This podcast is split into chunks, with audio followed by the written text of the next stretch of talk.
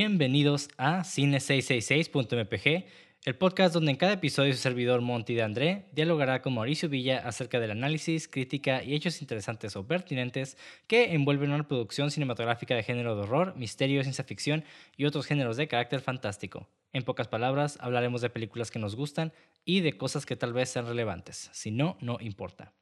Y el día de hoy les traemos un episodio de una de mis películas favoritas de todos los tiempos.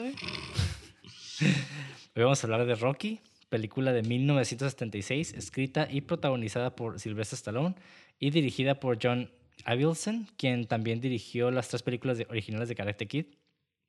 Ahorita con todo ese rollo de Cobra Kai, pues es un poco relevante, güey. Ok. Y bueno, antes de dar nuestras impresiones, un poco de la sinopsis. Esta historia trata de un boxeador poco conocido tiene la gran oportunidad de enfrentarse al campeón de los pesos pesados en un combate en el que espera estar a la altura y hacerse un nombre. No un nombre, un nombre con N. Acá bien, bien, este. Bien coming to age, ¿no? Acá la, la movie, güey. Pues más o menos, ¿eh? Eh, yo no diría eso, pero. Coming to manhood. Pero sí. Pues hay una pequeña evolución, güey. Yo la neta, yo no sé cuántas veces he visto esta película, güey. Creo que la he visto fácil unas unas 10 veces, güey. Digo, desde que estaba morro, ¿no? Obviamente. ok. Tuki Show. Ah, pensé que ibas a empezar con tu impresión, discúlpame. Este, es...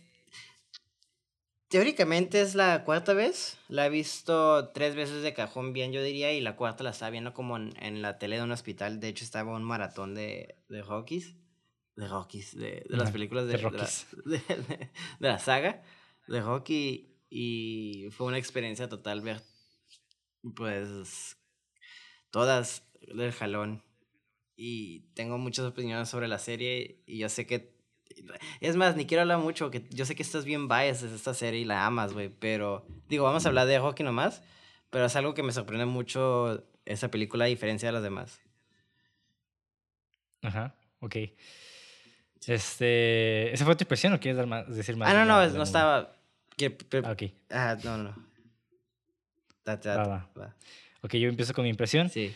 Eh, obviamente, pues yo amo esta película por muchas razones, ¿no? Creo que son esas películas que, que tienen un chingo de alma, güey, no sé, como que tienen mucho corazón. Yo desde morrito, de hecho, creo que fue, digo, aparte de las películas de Jackie Chan y, y Van Damme, creo que Rocky fue una de las, de las películas que realmente me, me motivó a, a, no sé, a ejercitarme y a, a estudiar artes marciales. Ujú. Y nunca estudié, bueno, nunca practiqué box.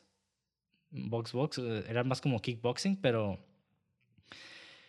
Pero igual, o sea, creo que el feeling de, del combate y de aprender como a defenderte y ya sabes, como el, el- esta historia del underdog, underdog siempre te, te inspira a emprender cosas nuevas, ¿no? Simón. Y no sé, esta película, que curiosamente es algo que, que me da risa porque yo en la escuela decía, la neta, güey, Rocky es este cine de, cine de autor, güey. Así yo decía, güey. Y la raza me queda, se, se reía de mí como que no mames, está bien, así de, bien la Rambo, ¿no? Como que, no sé, a mí siempre me, me, me pareció como esta película muy, no se me, no se me hace como la típica, a, a pesar de que es la, la base de las películas de box, digo, yo creo que en el nuevo cine, eh, no, no se me hace como que la típica película de deporte. Es que el pedo de Rocky, en mi opinión, yo estoy completamente de acuerdo. Para mí, Rocky 1, la primera, es Ajá, sí, sí, sí. completamente película de arte, en mi opinión. Es como, eh, para mí es una character piece. De hecho, casi Es no una hay... character piece. Exactamente, o sea, lo es más bien. Este... También me sorprende que, o sea, sí, como tú dices, es una película de box, pero casi nunca vemos al vato boxeando, ¿sabes cómo? Es más como el drama familiar, bueno, no familiar, pero interpersonal de los personajes y todo ese pedo, ¿sabes cómo? Y, y el problema de Rocky que tiene, igual que Rambo, que también la primera de Rambo es una película de arte, en mi opinión, o sea, cine de arte y de culto, se podría decir, es un character piece también, es que las secuelas echan a perder la primera en el sentido de que se vuelven un poco más cómicas y más, pues, a lo que van, ¿sabes cómo? Que como que se zafaron de la raíz de, de lo que es Rocky, por ejemplo. Entonces, ahorita dicen Rocky, es que, ah, pues un vato boxeador, ¿sabes cómo? Pero si vemos la primera película de, de, de, Rocky, sí es un boxeador, pero no hay mucho box. Igual con lo de Rambo. A lo que quiero llegar es como que, ah, mencionas Rambo y es un vato que solo mata gente. Pero si vemos la primera película, es un vato con un PTSD bien intenso, ¿sabes cómo? Entonces, aquí lo cuando digo que las secuelas se echaron a perder, la primera no me refiero a eso, sino como que cambiaron la imagen de la primera y tienden nomás a, acordarse de la canción. Que esa canción solo se usa una vez, ¿sabes cómo? y no es mucho. Y es como que, ah, ok, ya es como un meme básicamente por las demás películas en sí.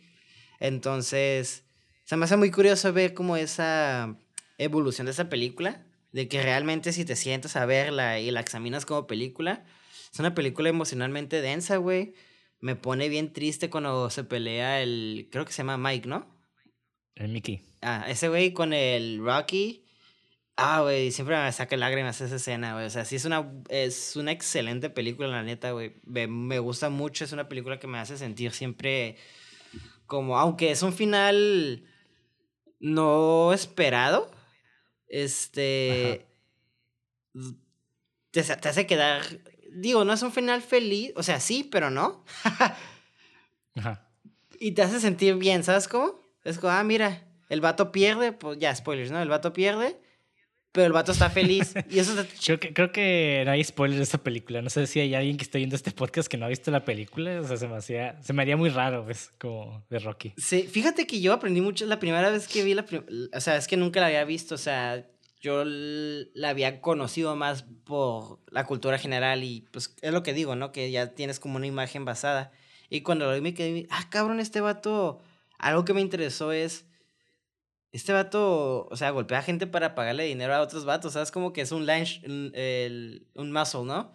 Y luego también me quedé, oye, algo que está súper interesante es de que el vato tiene problemas mentales, me quedé, ok, esta madre, bueno, o al menos así lo percibí, ¿sabes cómo?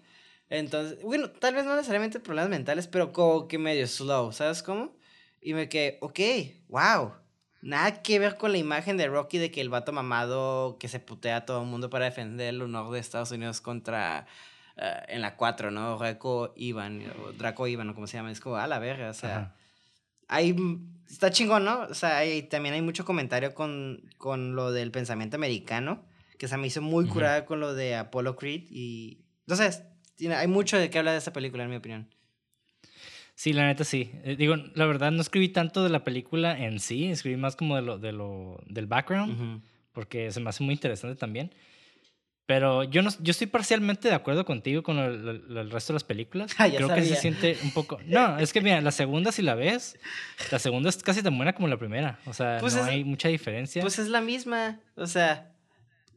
Mm, bueno, es que ya vemos como la, el siguiente cambio de Rocky, ¿no? Y la tercera también, pues la caída. Y la cuarta, la cuarta es más como el, el yo creo que es la, la, más, curiosamente es la más, la más recordada, pero yo diría que es la peor, la, el, la del ruso.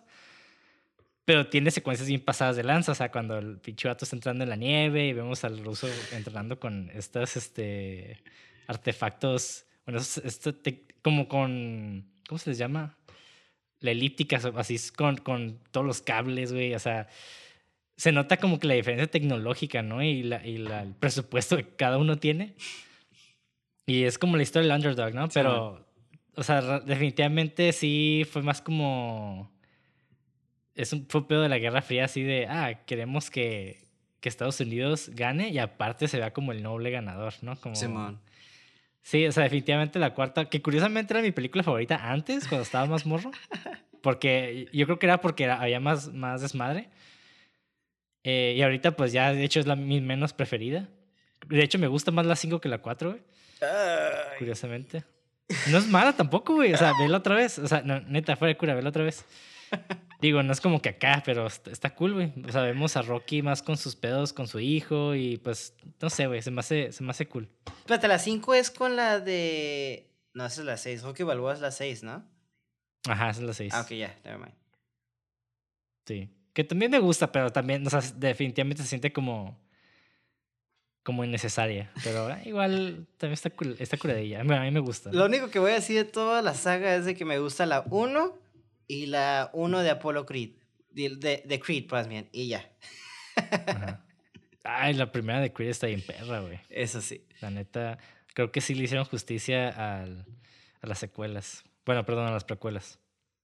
Ajá. O sea, la secuela le hizo justicia a las precuelas. Sí, sí, sí. Sí, ya te entendí. Ajá. Ajá. Y bueno, yo creo que para continuar hablando de esa película tenemos que hablar un poquito del, del background, o sea, del, del trasfondo de, de cómo es que es- esta película existe, güey. Ujú, Y pues no podemos hablar de Rocky sin Sylvester Stallone. Claro. Que pequeño fun fact, güey, al final lo voy a decir, pero realmente Rocky no es el nombre del personaje, güey. Curiosamente, güey. Pero bueno, antecedentes. Sylvester Stallone, güey, nació en 1946 en Hell's Kitchen, en Nueva York.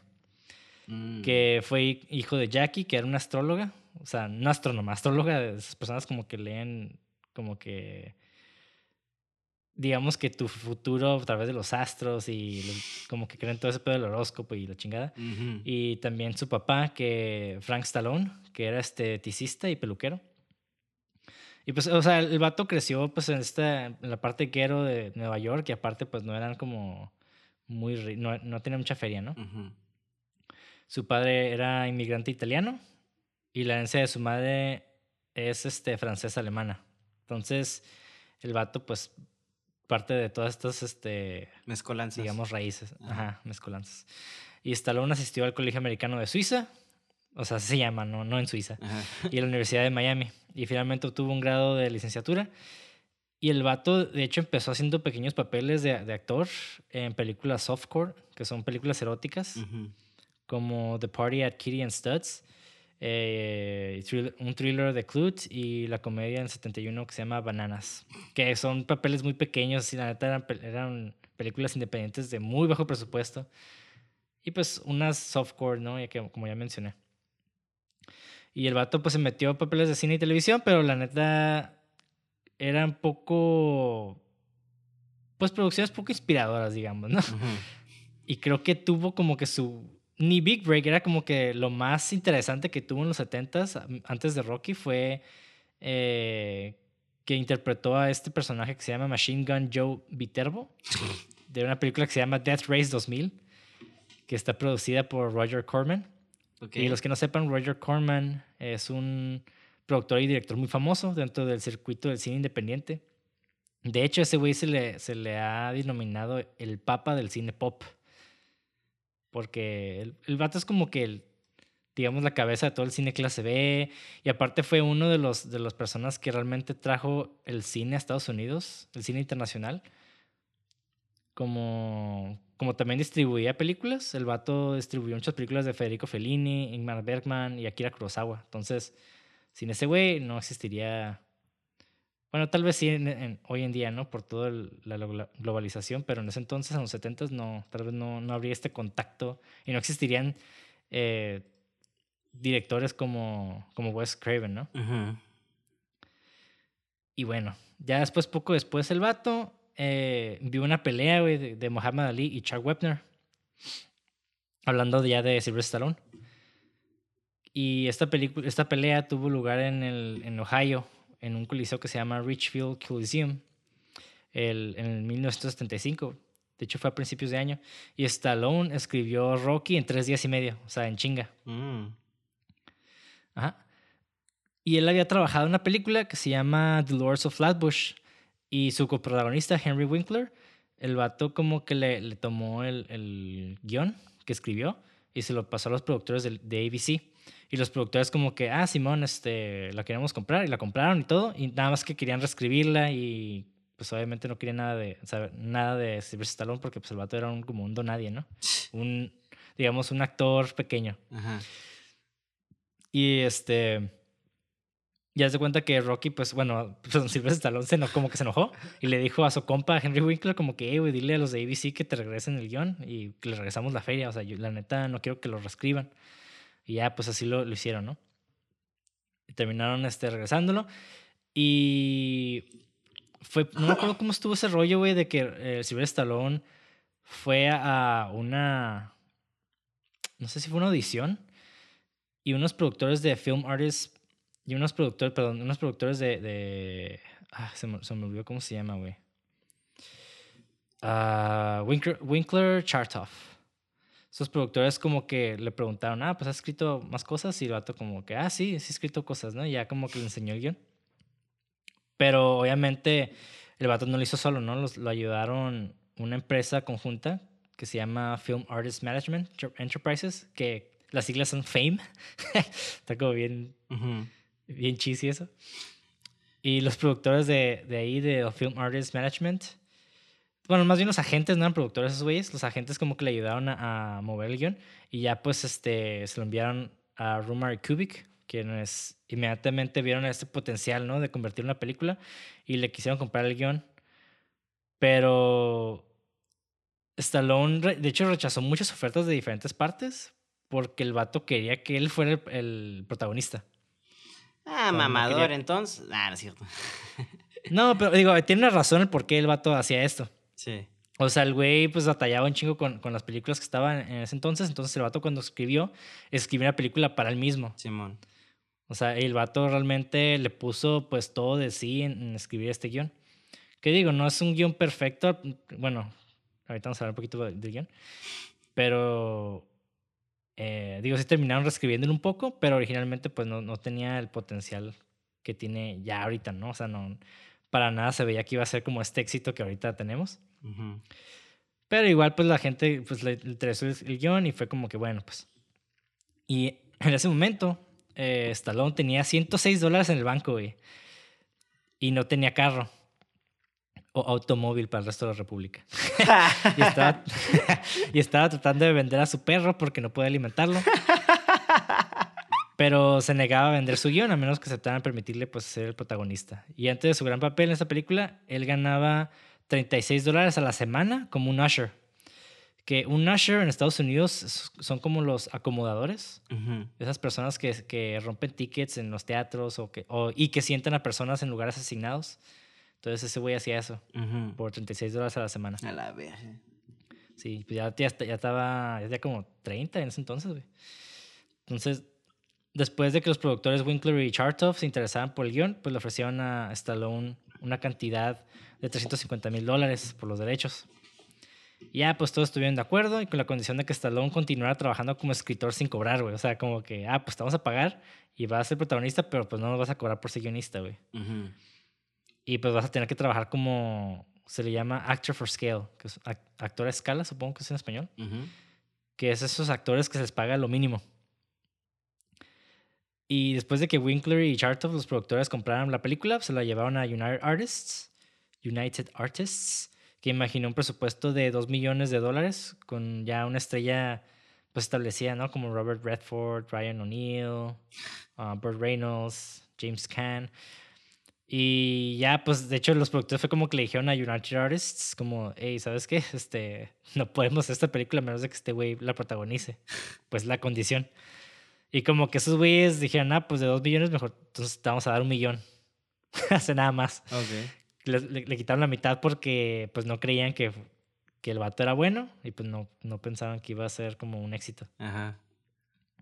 Y pues de hecho, eh, United Artists les hizo que estos dos productores filmaran un acuerdo, güey, de que ellos serían personalmente responsables si la película superaba el presupuesto. Ok. Entonces, y el costo final fue de un millón de dólares, 1.1 millón de dólares. y de hecho, los productores hipotecaron sus casas por esos últimos 100 mil dólares. Wow. Entonces, este. Ah, fue como una, una madre súper así guerrilla, güey. Y tengo unos fun facts así del presupuesto, güey, está, que están curadas, güey. Eh, ya ves esta escena cuando Polly en la película está aventando un pavo, avienta el pavo por la ventana, güey. Simón. Bueno, o la puerta, no me acuerdo qué era. Sí, la puerta. Ah, bueno, pues nomás tenían un pavo, güey. Entonces tenían a los del crew del otro lado de la puerta atrapando al pavo cada, en cada toma. Porque no podía, no podía pagar otro, güey. Entonces así andaban. A huevo. Eh, otra cosa es de que la pista de patinaje donde están solos en la película se suponía que iba a tener trasitos extras e iba a ser de día, pero tuvieron que cambiar la escena porque no tenían suficiente dinero para pagarles a todos y aparte creo que nada más se asistió solamente un extra cuando hicieron el llamado. Y pues aparte Stallone no sabía patinar, así que el vato, por eso no, en, la, en la película no tiene patines. Ah, wow. Ajá. Qué chingón. Eh, también ya ves que hay una escena, güey, donde enseñan la, la pancarta de Rocky con unos shorts rojos. El vato, de hecho, tiene un guion donde dice, hey, lo hicieron mal. Y como que, ah, who cares. Que yo pensé que era parte de la película y, y como que tenía un significado en el sentido de, de pues la neta, a estos güeyes les, les vale madre este vato bien cabrón. Ajá. Pero la neta, la producción se equivocó realmente. Entonces, eh, Rock, eh, Sylvester Stallone lo, lo corrigió en su guion, como, bueno, pues vamos a, a, a excusarlo de esta manera, ¿no? Ajá. Wow. Sí, güey. Y también el auditorio no lo pudieron llenar, así que utilizaron ángulos de cámara e iluminación para aparentar, aparentar que había mucha gente. Y de hecho está bien chistoso porque se ven, si pones mucha atención, se ven algunos del crew caminando con todo y sus cámaras. Entonces, ¿Neta? Simón. Ah, la verga, no me había dado cuenta, güey. Sí, pero como es un- eh, se supone que en la película es un evento muy importante, pues como que no importa, ¿no? Como- sí, hay digo, cámaras grabando de todas maneras. Ajá. Exacto. Pero de todas maneras se quedas como que, what the fuck. Se ve un güey con un Steadicam que... Bueno, no voy a hablar del Steadicam ahorita, pero hay un fan fucking perro del Steadicam. Y... Ah, sí, Hay- sí recuerdo el estéreo que eran unos tubos, ¿no? No, no, no, era un Steadicam bien, pero... Ahorita vamos a hablar, güey. Y, y hay otra escena, güey, donde Rocky se sienta a un lado de Adrian cuando ella se queda dormida en su casa. Y el vato le dice que no va a poder ganar. No sé si te acuerdas de esa escena. Ajá. Ah, pues haz de cuenta que esta escena, para esta escena ya llevaban un chingo de tiempo grabando y se habían pasado de- del, del tiempo establecido y los dueños de su casa ya querían correr a- a- al crew, los dueños del departamento, perdón. Y el vato, y tuvieron que hacer escena en una toma nada más, nada más tuvieron una toma, güey. Y con esa toma tuvieron, para hacer esa escena. Y es curioso porque es como que la toma más importante de la película dentro del guion, entonces está como... Pero no la más importante, pero una de las más importantes. Y le hicieron en chinga, güey. Eh, ok. Sí. Y otra cosilla, güey. De hecho, tuvieron que contratar a varios familiares de, de Sylvester Stallone. O bueno, más bien participaron, ¿no? No los contrataron. Fue como que los invitaron a participar en la película. Y salen ahí de extras, güey. De hecho, el hermano sale cantando en la calle. El papá es el que golpea la campana al costado del ring. Ok. Y Butkus, el perro, era su perro de verdad, de verdad, güey. Sí, que es el mismo que, el mismo que vendió y que recuperó inmediatamente al obtener el dinero de la película. sí, sí, sí, sí. Sí me acuerdo de eso. Me acuerdo de un detalle. No me acuerdo quién me lo había contado, dónde lo leí, pero sí sabía lo del perro. Ajá. Mm. Sí, de hecho esa historia se hizo viral, incluso en Facebook, creo. Lo leí varias veces en varias partes. Pero estuvo bien triste porque Sylvester Stallone cuando vendió a su perro, eh, el vato pues estaba con él y estaba como bien preocupado. Y afuera de un 7-Eleven vio a este güey como caminando nada más. Sí, pues se lo vendió así afuera del 7-Eleven. Como, hey, este, la neta, pues no puedo, no puedo este, cuidar a mi perro y pues ya se lo, se lo vendió. Y ya cuando pues empezó a trabajar en esta película y ya tuvo más dinero, pues ya este intentó recuperar a su perro. Y para ese entonces la, otra familia ya lo habían tenido como por seis meses. Y pues cuando Stallone les dijo que lo quería de vuelta, pues no estaban como muy felices. Y de hecho el vato les rogó, güey, les dijo, hey, por favor, este perro pertenece a esta película porque mi perro ha sufrido conmigo por dos años y por favor déjenlo tener oportunidad en la película. Y pues al final pues lo terminaron este, vendiendo de regreso. Más caro, de seguro. Posiblemente, güey, pero... eh, y ya pues el perro creo que duró, después de Rocky vivió cinco años más hasta el 81. Y en el 2015 eh, lo entrevistaron y pues Sylvester Stallone dijo que todavía tenía en su pantalla de, de escritorio de su computadora, que todavía tenía la imagen de su perro. Ah, Entonces como que... ajá. Y bueno, ese, ese es básicamente todo el antecedente de, de Rocky, güey. Simón. Que tiene, que tiene, no sé, güey. Me, me, me encanta que la historia detrás del- de, la, de esta historia underdog también es una historia underdog. Entonces, Es que le da O sea que- el. Bueno, no le da el sazón, pero sí también le da el crew inspiración para que esta película quedara como quedara, ¿sabes cómo? Sí, güey, la neta me gusta mucho, no sé, me gusta mucho todo lo que conlleva hacer, bueno, más bien todo lo que con- conllevó hacer esta película. Y no sé, güey, la neta sí me inspira a, a seguir creando cosas, güey. Porque me quedo, güey, no mames, la neta, si este güey. O sea, apenas. Bueno, 35 dólares a 70 no era. No era poquito. La neta sí era bastante, pero pues igual. Este. Pues era un salario mínimo, ¿no? Sí, pero igual, güey, o sea. no es nada para. Bueno, no, sí no es nada, en mi opinión. Sí, bueno, es que 35 dólares en los 70 no eran, no eran 35 dólares de ahorita, eran como, como 200 y cacho de dólares. Sí, pero igual, o sea, no, no sobrevives. Sí, sí, sí. Ajá. Sí, sí. Y bueno, analizando como decimos, esta película es un character piece, eh, o como me gusta llamar un slice of life, que también al final, de hecho, sí corrió, siento que corrió el riesgo de, de, de que pudo haber, haber sido como un, un final muy despegado de la película si no hubiera terminado como terminó. ¿En qué sentido? Personalmente. O sea, siento que si el vato hubiera ganado y la fregada como que... También siento que se, se me hubiera hecho muy fantasía, güey. Sí. Sí, ¿no? En el sentido de que el vato, pues... Pues era un... Está, está triste, pero sí era un medio bum el vato. Era como, pues un güey no tenía educación, trabajaba eh, golpeando a gente para, por dinero. Este... Pues la neta no, como que era muy solitario, no tenía mucha gente como que lo, lo fuera sus compas. O sea, se llevaba bien con la, con, con la gente, pero como que no. Yo sentí que no tenía muchos amigos el güey. Más que Paul y tal vez. No, güey, ni Paul. Y era un hijo de puta, güey. Ese vato. sí, sí, sí. Se, eso ah, es lo que me gustó mucho de la película, porque la película lo que tiene es este mucho personaje. Y cuando uh -huh. digo personaje, o sea, personaje bien desarrollado, en mi opinión. Bueno, dentro de lo que cabe, sí, ¿no? están bien desarrollados, güey. Sí, están bien desarrollados. Sí, o sea, sí están bien desarrollados, por ejemplo. Al, no siento que Sally está bien desarrollada, la neta. O sea, sí y no. ¿Quién? La muchacha. ¿Se llama Sally? No, Adrian. Adrian, perdón, sí, cierto. Eh, se volvió como la típica muchacha nomás que está ahí por él, ¿sabes cómo? Y digo, también son por los tiempos, pero si tienen buen desarrollo.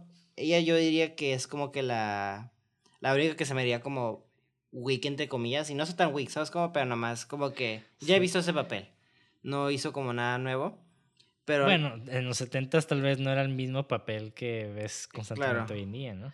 Pero a lo que me refiero también, algo que me gustó mucho de los personajes es como que siento que que no lo tiene otras películas, es como, y eso es algo que mencioné al principio, no necesariamente estoy diciendo que tiene eh, enfermedades mentales, pero me gustaba mucho que Rocky era como medio slow y hacía chistes Simón. medios tontos. O sea, se sentía como un niño, ¿sabes cómo? Y me gustó como esa esa vulnerabilidad, porque el vato se, se, miraba en el espejo y decía los chistes para impresionar a la chica, ¿no? Pero el vato tiene 30, ¿no? Y se me hacía algo, se me, se me hacía algo muy melancólico y triste en él, porque me quedaba, ok, o una, está así porque sí tiene problemas, o dos, está tan solo que no sabe este, relacionarse y, y hablar con gente y cuando como esas personas que son ineptas socialmente, suena raro, ¿no? Pero, y mamón, pero hay gente que no puede ni socializar, ¿sabes cómo? Simón. Eh, y eso sí, lo... yo creo que Ajá. para mí Rocky representa este lado, y creo que ya hablamos de esto en Attack on Titan, de que Rocky pues es ese personaje que creció en circunstancias como muy, muy este, deplorables, o sea, pobre. Claro. No tenía su familia, amigos, como que de hecho, terminó bastante bien para donde creció, y entonces se me hace. Me, me, gusta mucho al principio cómo lo presentan. El vato, pues, habla mucho, ¿no? Creo que hasta habla de más, como que queriendo compensar esta, esta falta, esta, esta escasez de amigos. Uh -huh. Como que siempre que va a la tienda con, con Adrian, la, eh, nadie habla excepto él. Como uh -huh. que el vato se la está, habla y habla con sus mascotas, habla con, con las fotos, habla, habla solo en su departamento. Y pues creo que también el güey quiere como compensar esa soledad. Uh -huh. Y me gustó mucho esta parte donde llega el güey y ve una foto del mismo chiquito como que se le queda viendo. Y creo que el vato se siente como un fracasado, ¿no? Como que mentalmente el vato se rindió, pero al mismo tiempo sus acciones hacen como que no se, no se ve como que se rinda, güey. Sí, sí, sí. Sí, güey, es que está. eh, Algo que también me gusta mucho esta película que. Que habla mucho sin decir nada, ¿sabes cómo? Es una película muy contemplativa, deja de respirar mucho a las escenas de Rocky. Eh, de Rocky, perdón, de. ya no sé cómo se llama, pero me, ya me da curiosidad, ¿no? Ahorita que dices.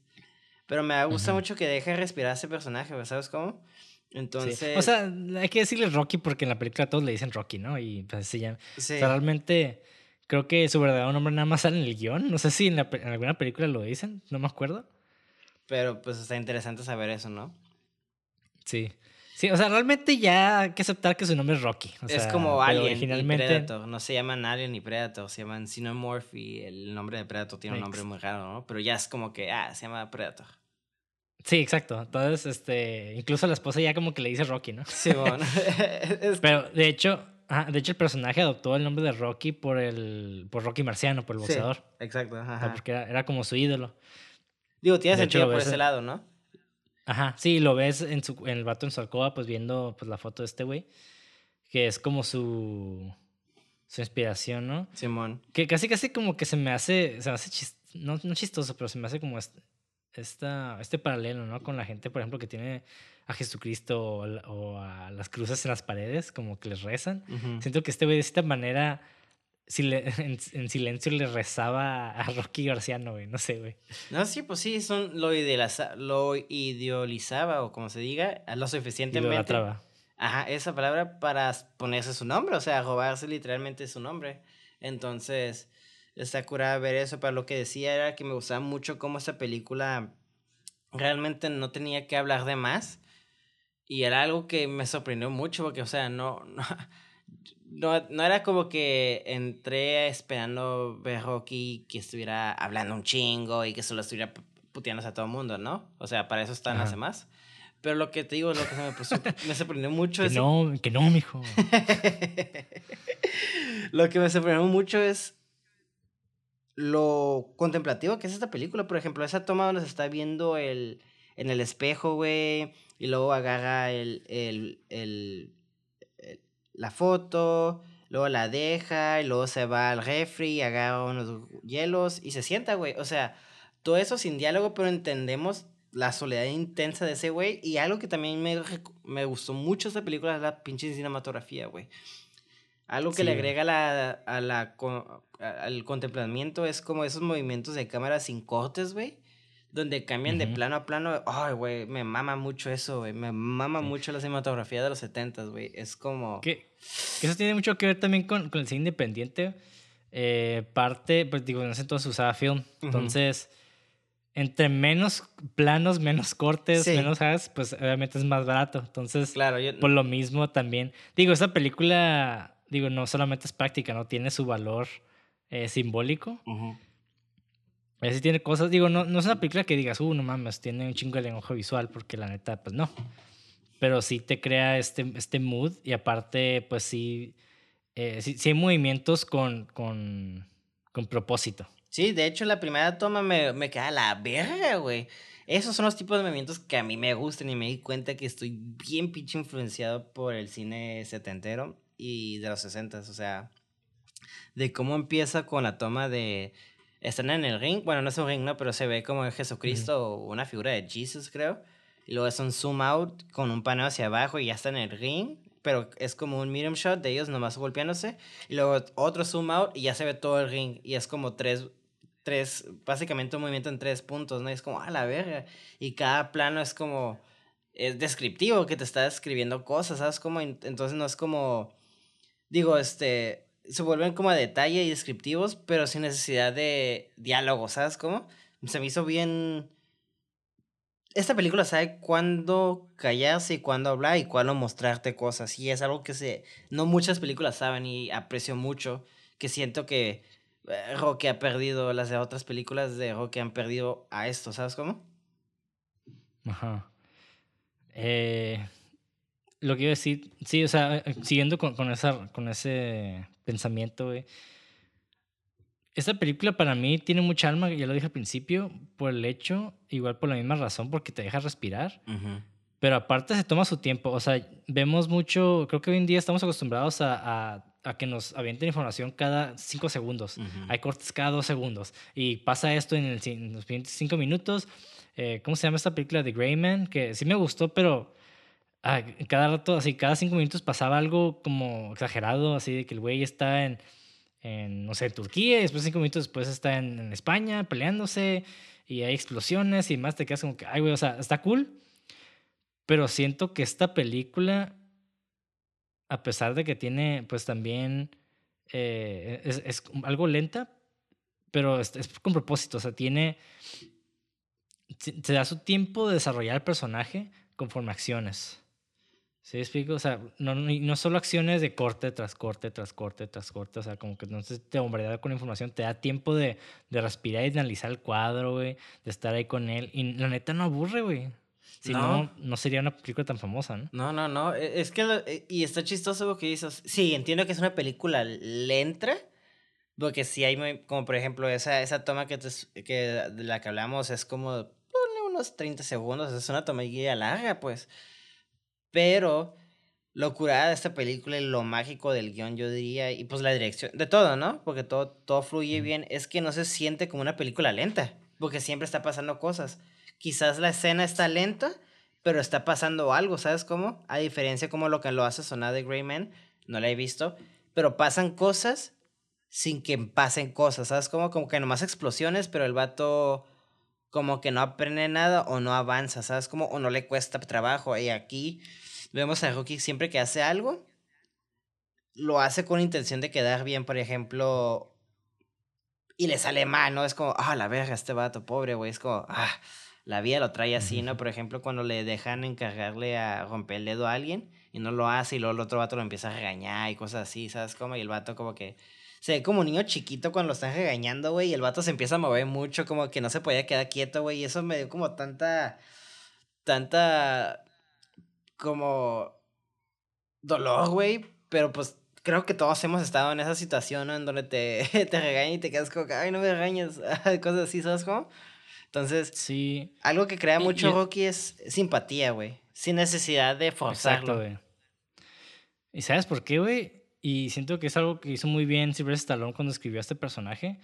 Es un personaje que que todo el mundo le dice que es un que es un fracasado, ¿no? Que es un bum, que Que está tonto. to- todo el mundo, ajá, que está tonto y el vato se la cree, güey. O sea, el Ujú. vato sí piensa que está tonto, güey. Y vemos como que el vato como que hay pequeños indicios de que el güey quiere dejar de serlo, güey, quiere dejar de ser un bomb, quiere dejar- quiere como sobresalir, ¿no? Y dice, "Ah, pues no voy a romperle el dedo a este güey." Porque pues la neta no quiero, o sea, no, y eso es algo que un bomb haría, Ujú. un pinche vago, entonces yo no lo quiero hacer porque yo no soy un vago, ¿no? Y a pesar de eso fue como que como que tiene estos pequeños destellos de que no, no soy un vago, pero pues sí lo soy. Sí, y luego Eh, le da la lección una, cuando regaña, se podría decir, a la, a la niña, de que no, Simón, no te portes exacto, güey. mal, porque vas a ser una prostituta, te van a ver con esa actitud, pero el vato que está haciendo está, bueno, dentro de lo que cabe, digo, no lo hace con malicia, pero está siendo, un- siendo un poco hipócrita, ¿no? Porque el vato está ah, trabajando para saltar dinero. No saltar dinero, pero sino sacar dinero de gente que debe dinero por cosas ilegales, me imagino. Sí, güey, no sabemos, el vato creo que era un prestamista el, el- para el que trabajaba, Ajá. como esos güeyes independientes. Simón, Loan Sharks, o sea, pues sí, eso- eso- Ajá. no es legal, pues es lo que te digo. Sí, sí, Entonces este güey como que, no sé, siento que, que, que cuando veía una oportunidad de, de poder salir de, de ser un bum, como que la trataba de tomar. Y no sé, me dio como tristeza al final que la morrilla lo mandó a la roña. que El güey se quedó como que, oh, voy a, where you- ¿qué dice? Ah, porque... ¿Quién soy yo ¿tú para hablar? pa- Ajá, exacto. ¿Quién soy yo para...? Se habla a sí mismo como tercera persona, ¿no? ¿Quién eres tú para decir esas cosas? Sí, so- solo soy un tonto y como que se empieza hasta, como tú dices, se la empieza a creer, güey. Pero lo curada de ese personaje es que es es, un personaje muy noble, güey, porque ya el, el- ¿cómo se llamaba el, el, entrenador, güey? Se me su nombre, güey. Mickey. ¿Te acuerdas de Mickey Mouse, güey? Es Mickey. Mouse. Mickey, ajá. Ajá, como, ok. Esos vatos, ay, te digo, me dolió un chingo cuando se pelean, güey. Y el vato claramente se va a usarlo, güey. Es que está interesante la dinámica de ellos porque se nota como que el vato sí le quería echar ganas, pero el vato también ve que no tenía potencial porque le dice, o sea, tú nunca querías ganar, ¿sabes cómo? Entonces como que también Ujú. Mickey se harta de eso, pero también luego cuando ya ocupa un manager como que va de interesado, ¿sabes cómo? Y ya... Y, y lo curada de, lo, lo digo, lo noble de, de Rocky es de que el vato le cae al palo y lo saca todo, ¿no? Pero al final el vato va y lo corretea, güey, le dice, bueno, no vemos el diálogo, pero lo abraza y le da la mano y como que obviamente le dice, sí, sí, eres mi manager, ¿sabes cómo? O sea, tiene la habilidad de, de perdonar, por así decirlo, y no como tener rencor. Y eso se me hace algo como, pues, muy noble, ¿no? Después de que el vato eh, lo hagan sentir como mierda, pues. Sí.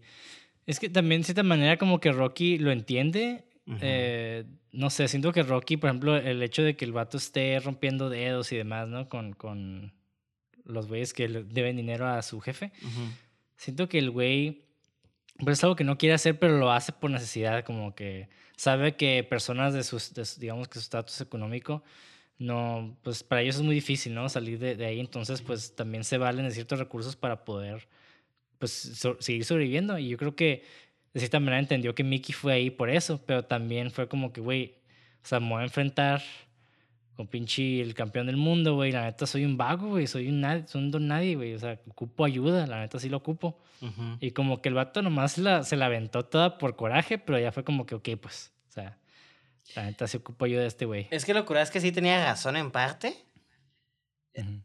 Es que sí tiene razón, porque también el Mickey sí como que... el no sé, o sea, estaría interesado ver como un poquito más la relación de ellos. No de... No digo como me hubiera gustado... O sea, sí me hubiera gustado más. No, no digo que me hubiera encantado que esa película hubiera mostrado más, sino quizás una precuela, ¿no? Donde cómo hubiera sido la relación de estos dos vatos, porque sí se notaba que había como un...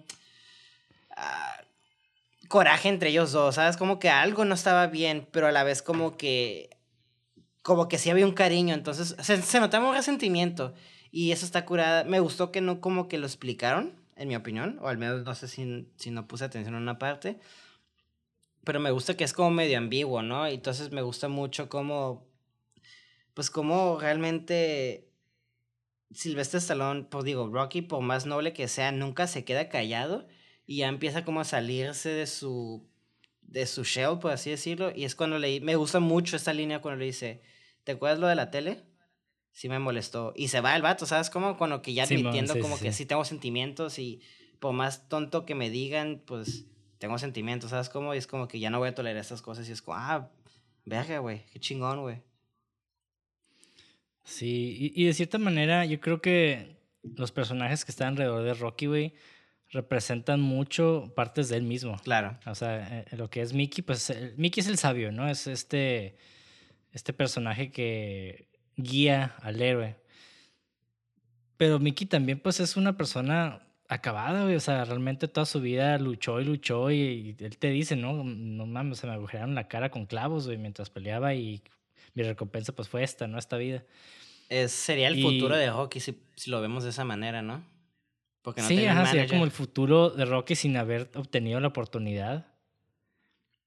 O incluso Pauli, ¿no? Que Pauli es como la parte, eh, pues digamos, maligna, güey. O sea, ya no, no es tanto de, del fracaso de, de Mickey. O sea, no quiero decir fracaso porque suena como muy harsh con ese personaje. Ujú. Pero Pauli, pues esta persona que, güey, quiero trabajar con, el, con este matón, ¿no? Con, con tu jefe, güey, porque la neta ocupo la feria y pues siempre está aquí, quiere buscar de, a ver de dónde saca, güey. Y pues de cierta manera Rocky es lo que está haciendo, güey. Y siento que si se hubiera quedado ahí, pues tal vez hubiera terminado como Pauli en algún punto. Simón. Y Adrian, Adrian para mí simboliza esta parte que Rocky carece, güey. Creo que es amor propio, güey.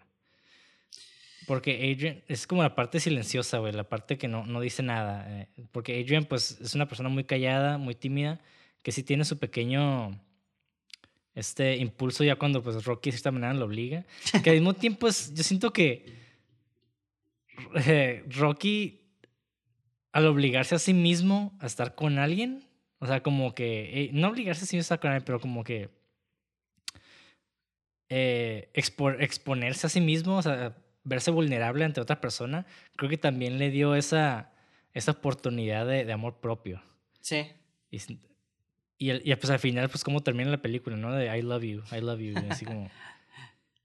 Que está bien bonito al final, justo- ¿eh? Cuando gana la pelea. ¿Eh? Cuando pierde. Ah, cuando pierde la pelea. Pero igual el vato, es lo que él dice, ¿no? Güey, o sea, si, si logro La o distancia. sea, ajá, sobrevivir a este cabrón, la neta no voy a ser un pinche vago, o sea, no cualquiera lo hace. Y esa es como que la prueba de fuego de él, o sea, realmente llegar ahí. Pues sí, o sea, la escena que tú dices, que algo que me gustó mucho de la novia es que no era como que, sí, sí vas a poder, tú puedes. Era como que me gustó, ese aspecto sí me gustó mucho donde nomás era como que, hay a veces donde nomás es mejor que te escuchen, que en lugar de estar como que nomás, ah, sí, tú puedes, no te preocupes, yo voy a estar ahí por ti. Por ejemplo, la escena que tú dices de que nomás tenían como una, una toma para sacarlo, era de, la neta, no creo que gane. O sea, está admitiendo que no va a ganar y la chica le dice, ¿qué vas a hacer? En lugar de decirle, no, pues tú puedes y todo eso. Y quizás otras personas podrían decir, no mames, pinche vieja, ¿por qué no me está apoyando? Pero también hay apoyo dentro de la honestidad y el, el simple hecho que estuviera ella por ahí para escucharlo y hacerlo sentir como más calma, es como que, ah, ok, y el vato le dice, pues voy ahí en las rondas, quiero la distancia. Y ella se queda, ok. Y nada más como que lo abraza y se quedan dormidos, pues, o se acuestan y ya es como que, ah, mira, güey.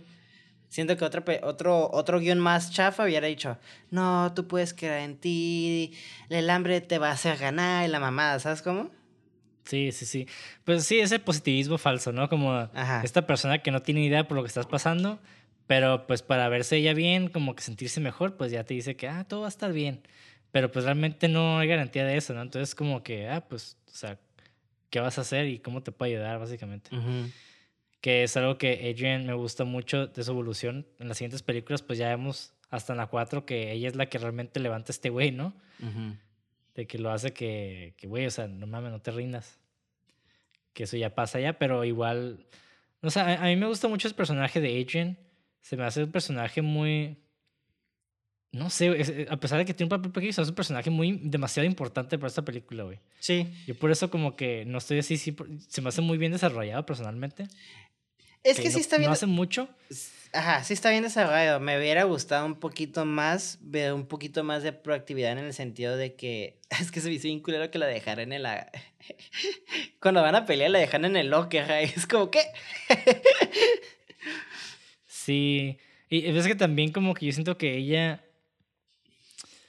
O sea, por eso es lo que digo que está muy bien desarrollada. O sea, ella eh, pues creció en esta casa con Polly, ¿no? Y o sea, definitivamente había violencia intrafamiliar, güey. Sí. O sea, de, de, un chingo de maneras, ¿no? Verbal, abusiva. No creo que el vato la haya pegado así como con puño cerrado, pero definitivamente sí le llegó a zarandear en algún punto, ¿no? Sí, hasta gritos, o sea, simple hecho, o sea, lo vemos aquí, le empieza a gritar y avienta el pinche pollo, bien culero el cabrón, a la...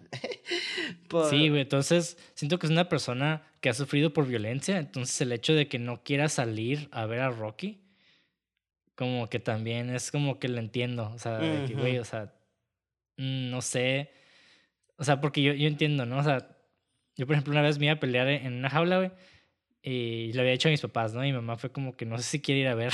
o sea, como que no sé. La neta, no, no sé si quiero. No quiero ver a mi hijo siendo puteado o puteándose a alguien, ¿sabes cómo? Sí, y sí fue, o sea, y sí fue, y estuvo bien, ¿no? Y perdí. estuvo chistoso, güey. Pero, este, pero igual, o sea, está, entiendo esa parte de, de no mames, o sea, de que la, la, persona que quieres va a pelearse con alguien o, o pues va, a salir herido definitivamente, o sea, no es como que el vato va a salir ileso, especialmente contra el campeón mundial, es como que, güey, pues no mames, ¿no? Sí, no, no mames, o sea, y aparte es el heavy duty, o sea, no es como que, digo, el simple hecho de que sea campeón mundial de algo que te pueda partir la madre, o sea, ya con eso, ¿no? Pero es un, es heavy duty, por cierto. Que por cierto, ¿qué, ¿qué opinas del personaje de Apollo Creed, güey? Me encanta, güey. El pinche Apolo es Está bien perro, güey. No sé, me, me cae bien, güey. I fucking love him. Me encantado verlo más. Sí. Pero me encantó mucho y a lo que quiero es, me encantó mucho una línea, güey. Cuando el vato se le ocurre hacer el... Pues no sé si decirlo skim o el pan, pantalla o este pinche match. Este, que, que le empieza a decir, no, que que es mejor que el vato más vergas contra un cualquiera, ese es el sueño americano, ¿no lo es? Y el vato le dice, sí, es muy americano, no, es inteligente. Y me quedé, ¡ay, güey! Esa línea, güey, está sí, güey. Me quedé, no mames, güey, está sharp. Porque es como que... Ah, güey, está. Es algo que, no sé, me habló mucho esa línea, ¿sabes cómo? Y tiene mucho como crítica al. al. Mm, al como, no sé si poner el gobierno americano o el sistema mexicano, iba así, americano, porque hay otra, otra parte donde están mostrando la tele donde está Rocky golpeando la carne. Pa, pa, pa, pa, pa. Simón. Y luego, esa toma me encanta, bien cabrón. Te digo que esos tiene movimientos de cámara y tomas bien vergas, güey. Donde se va como viendo el zoom out y se pasa por unas piernitas a alguien y la gente, y está como uno de los, de sus compas viendo este, la tele así bien entrada, como, oh, creo que se está poniendo verga, ¿sabes cómo? Y se está alejando, alejando, alejando, alejando, y todos como que ni pelando a Rocky, mientras que él entra bien duro y todos así, así buscando cómo promover la, la pelea y como cosas bien estúpidas y te quedas, ok, wow, o sea, esto dice un chingo de cómo ven todo como si fuera un negocio y la gente que realmente le pone pasión, es como que nadie los pela, ¿sabes cómo? Y se me hizo como... Sí, es... ¿Mande? Sí, es que Apollo Creed es lo, grande del personaje, ¿no? Realmente tenemos su trasfondo. O sea, obviamente el vato pues batalló para llegar a donde está. Claro. Siendo una persona afroamericana de en Estados Unidos, güey. Pero pues igual el vato pues llegó y ya pues ya todo lo ve como negocio, ¿no? Y se nota que el vato es bien tiburón, güey. Bien así directo y lo que va, güey. O sea...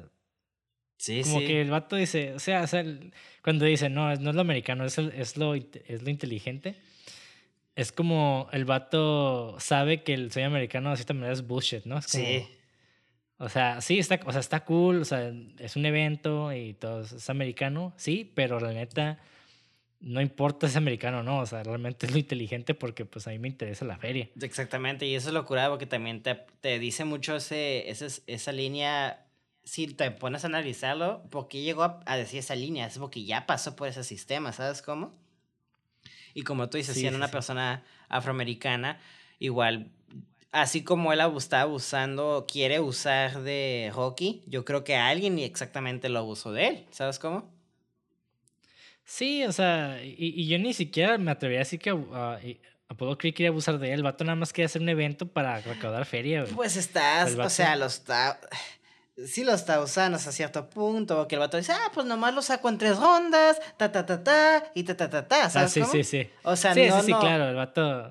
O sea, no lo hizo con, con ganas así de, uy, ya, sí le voy a dar la oportunidad, porque no, no, definitivamente no. Pero lo que digo es de que no quería como humillarlo, pues. El vato no era como que, ah, te voy a humillar. Era como, ah, no los voy a hacer. O sea, el vato lo veía menos, obviamente. O sea, como una basura. Claro. Pues, güey, te voy a dar la oportunidad. Voy a ser amable contigo. Y pues nos vamos a rifar. Y tú vas a sacar tres rounds, güey, la neta, güey. Así.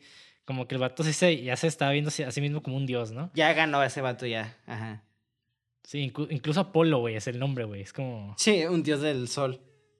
Ajá, entonces es como el eh, eso, es lo interesante, ¿no? Sí, sí, sí. Y también está súper interesante que entra vestido como George Washington, ¿sabes cómo? Aventando, siendo un cagadero, siendo un afroamericano. O sea, me hace súper interesante eso. Inclusión forzada, inclusión forzada. George Washington no era negro. Ay, güey. 50 años. sí, güey, pero está súper interesante eso. A mí se me hizo muy curada ver cómo eh, una persona americana de color estaba como representando la, eh, la ideología americana, ¿sabes? Como se me hizo como bien incongruente, pero congruente a la vez, como bizarro creo que sería, ¿no? Porque como que Estados Unidos como que ya tiene algo bien marcado contra la gente de color y es como que, no sé, se me hizo bien, se me hizo bien poético hasta cierto punto, güey. Sí, de hecho me recuerda mucho a este boxeador de los de a principios de 1900. No me acuerdo cómo se llama, no creo que se, se, apellidaba Johnson o... o creo que no, no creo cómo se llamaba. Este, también era un campeón mundial negro, güey. Y el güey, este... El vato era súper cocky, güey. Como el vato sabía que los blancos lo odiaban, porque siempre los blancos querían que un blanco le ganara, güey. Simón y le, le, tiraban basura. Entonces el güey como que se, así super cocky le gustaba como públicamente decir que cogía con gente con morras blancas, este, decía que los blancos pues se la pelaban. y pues la neta sí, porque el vato está bien cabrón, güey. Entonces, eh, haz de cuenta que Apollo Creed es ese güey. Ok. Este vato que, que llegó a ese punto donde está tan cabrón, güey, que nadie le puede decir nada a pesar de que lo odian, ¿no? Digo, en Apollo Creed aquí sí era muy amado en la película. Claro. Porque, pues, la, la neta, el vato tiene carisma, güey. Sí, sí. O sea, ese personaje tiene un chido carisma, cosa que Rocky Balboa no tiene, güey. O sea. El actor. Rocky es, el actor. Se la Rocky es, sí, digo, el, el Rocky eh, como personaje, digo, no sé si Stallone tenga personalidad así en la vida real, pero el personaje se me hacía como, pues, muy, es, es muy honesto y muy noble y batalla mucho, pero su vida es seria, pues, el vato no tiene esa- ese carisma porque, pues, su vida, pues, ha batallado un chingo, ¿no? Sí, Y Apollo Creed como que, eh, o sea, lo que venga, sí, el vato dice lo que quiere. eh, como que se le olvidó que vino de, bueno, es- asumo, ¿no? Que como que ya se le olvidó su pasado, de lo duro que fue a llegar a eso, ¿no? Y, y ya es como que ya está en el, en el conformismo de, sí, ya tengo todo y todo el mundo me la pela, ¿sabes cómo? Sí, que es algo similar a lo que le pasa a Rocky en la tercera, en la tercera película, pero pues no vamos a hablar de eso, ¿no? Hey, woman. Y es... Ah, sí, sí, el, el, el Mr. T.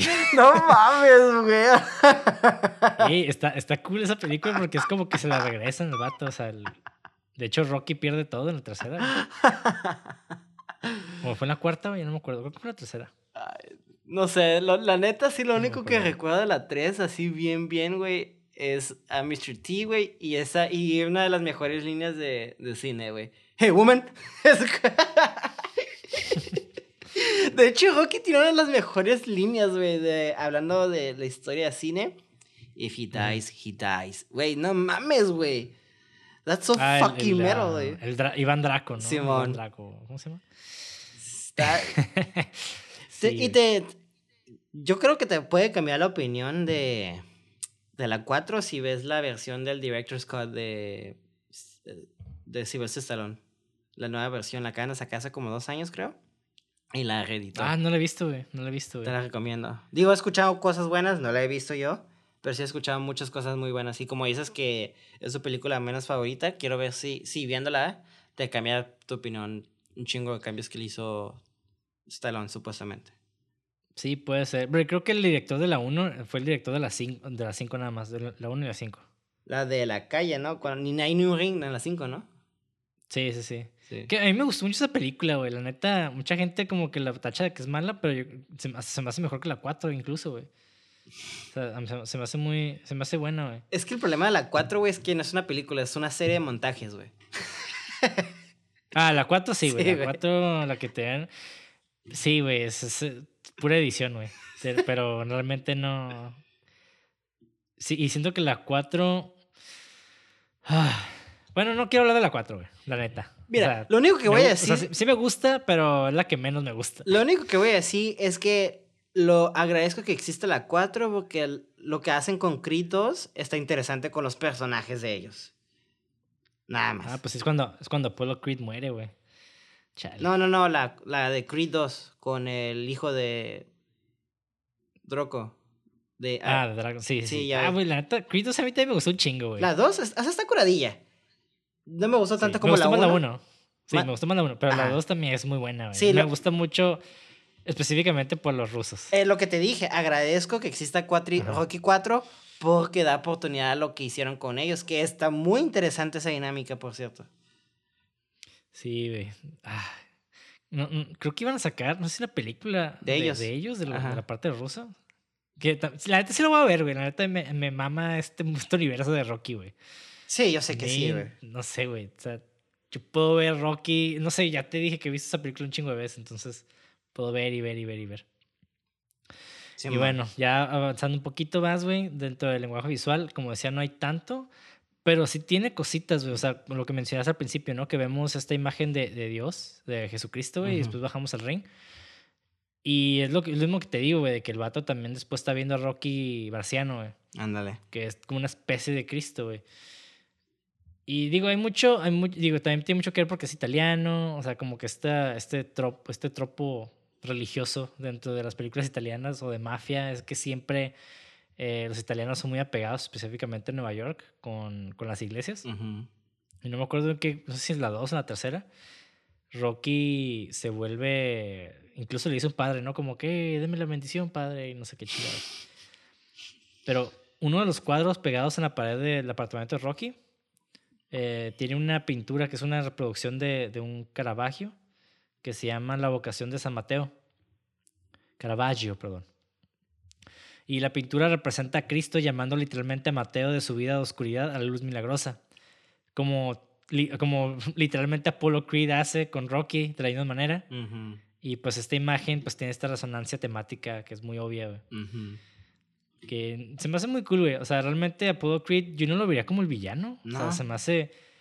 El vato, pues eso es el antagonista, ¿no? Porque pues es el que contra el que va a pelear el héroe. Pero pues me gusta mucho cómo en la segunda y tercera pues empiezan a, a formar lazos entre ellos dos. Y no sé, me- eh, es un gran personaje Apollo Creed, güey. De hecho, hasta la primera yo sentí que lo logra respetar. O sea, porque el vato. Ah, sí, güey. O sea, ¿llega que a 10 rounds? ¿O cuántos llegaron?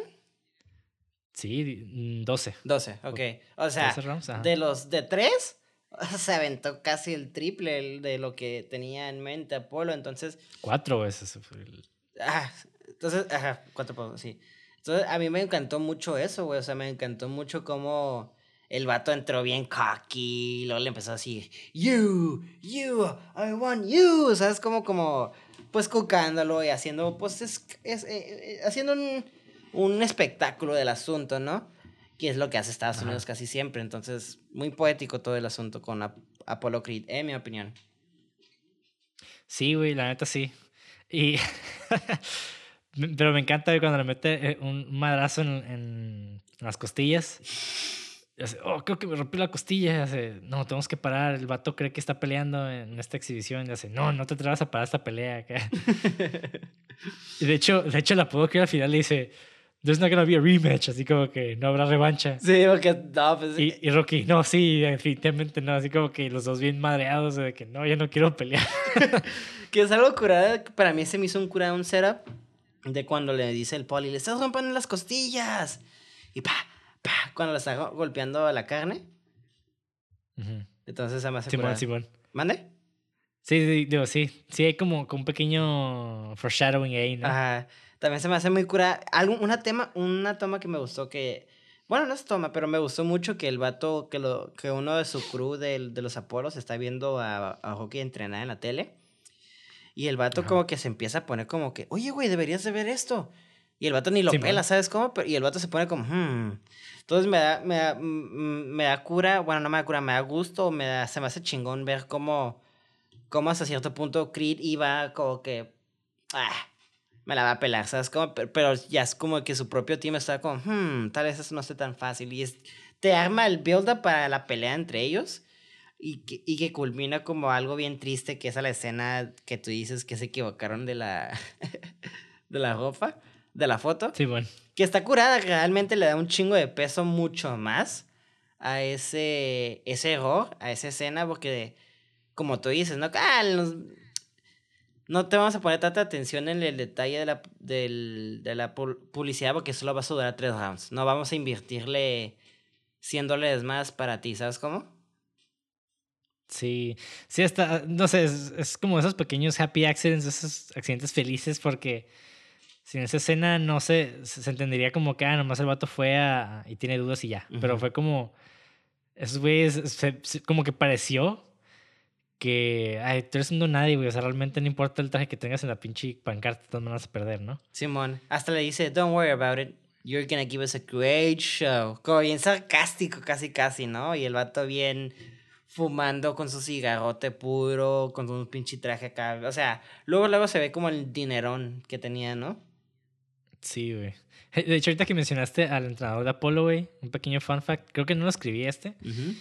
Eh, el entrenador de Apolo tenía un nombre, pero pues nunca lo menciona en la película. Ajá.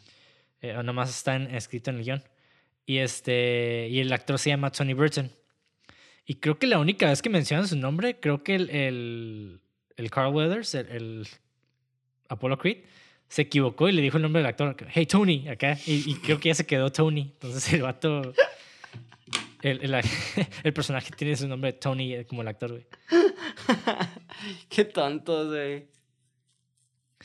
Pero eh, está, está cool.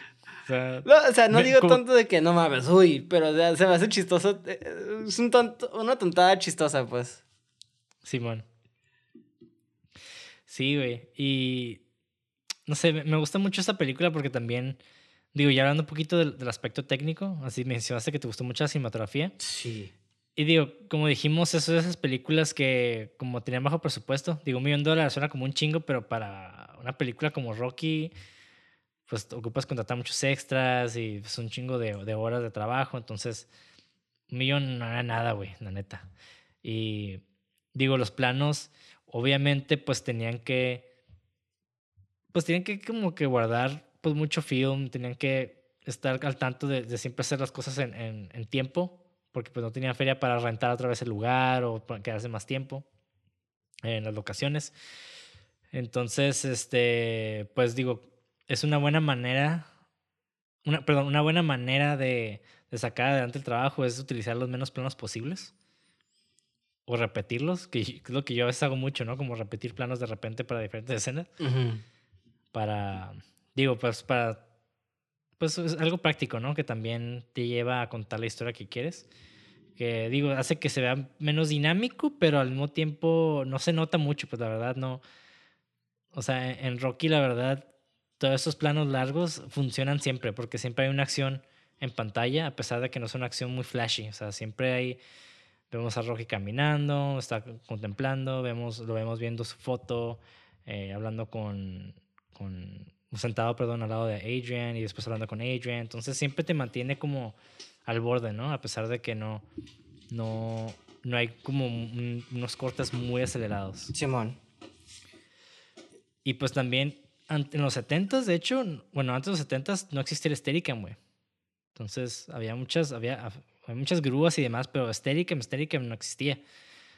Entonces, de hecho, fue esta película fue una de las pocas películas en su tiempo, si no es que la única, de tener Steadicam, digo, en, en ese año, uh -huh. tener un Steadicam, que los que no sepan qué es un Steadicam, es este, este aparato donde pones la cámara para que la, no, se, no se sienta shaky, o sea, que no se esté moviendo la imagen. Y antes tenían como estas grúas que pues instalabas la cámara y después la movían con, desde el piso, ¿no? Pero igual el Steadicam pues es nomás ocupas una persona caminando con ella, cargándola y es todo, güey. Como un tipo running, pues. Ajá, ajá, como un gimbal, pero pues vale. menos... El menos... es la marca, ¿no? Y el, ajá. y el gimbal es el... el eh, hablando de cómo se le, cuando ya se le conoce como un nombre como algo, ¿no?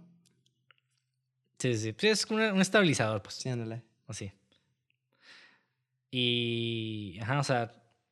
Usualmente se ve, se, se ve, nota mucho en las, cuando están peleando y también cuando pues Rocky está subiendo las escaleras acá, pues saltando y la chingada, ¿no? Que eso está, se me hace muy cool. Y ya pues se ve con su perrito corriendo, güey. y musical, este también me gustó mucho, güey. Musicalmente.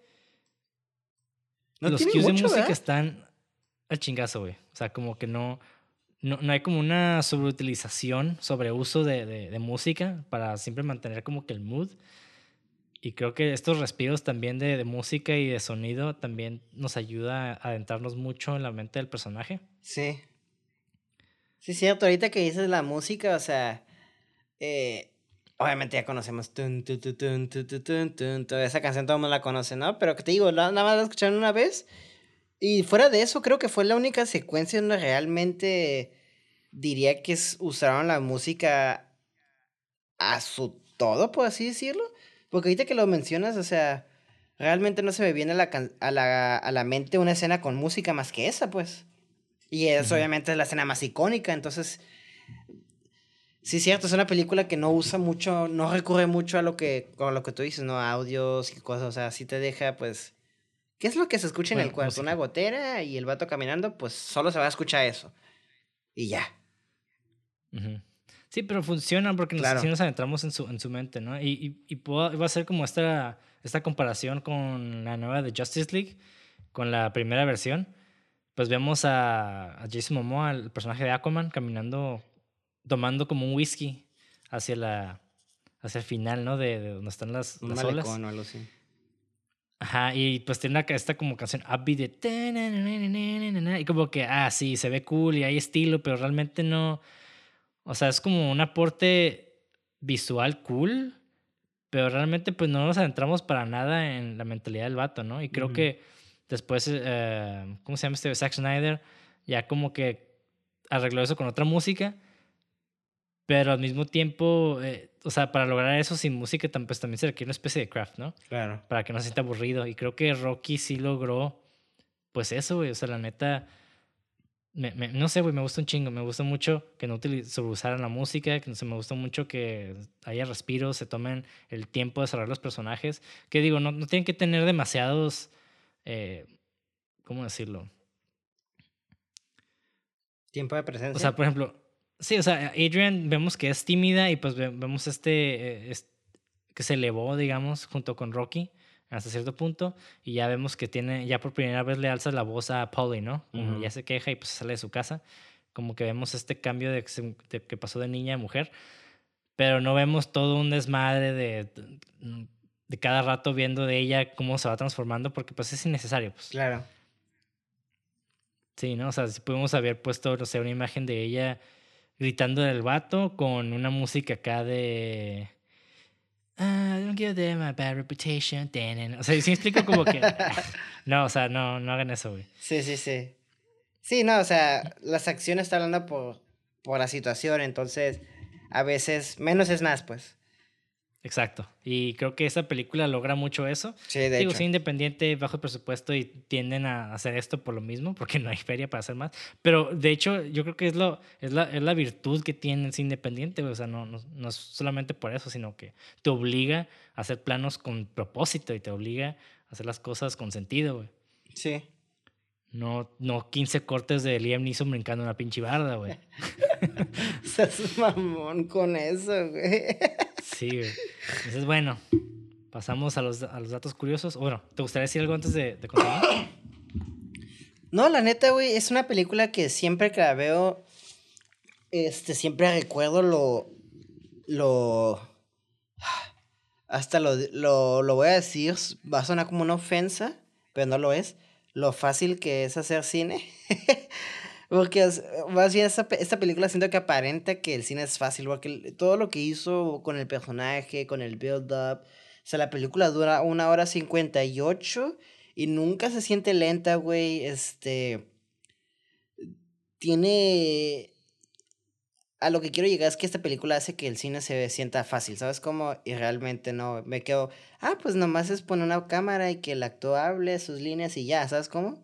Pero, pero no, o sea, el simple hecho de que el vato esté callado y esté caminando por la calle y la cámara está haciendo un movimiento con intención, ya toma tiempo, proceso y, y dinero y, o sea, si hay un proceso difícil por más simple que sean las cosas, entonces aprecio mucho esta película, porque a veces siento que es, se ve más sencilla de lo que es, lo cual es, es una arma que tiene un chingo de, que le saca un chingo de filo a esta película, porque siento que a veces piensas que, ah, es una película de boxeo.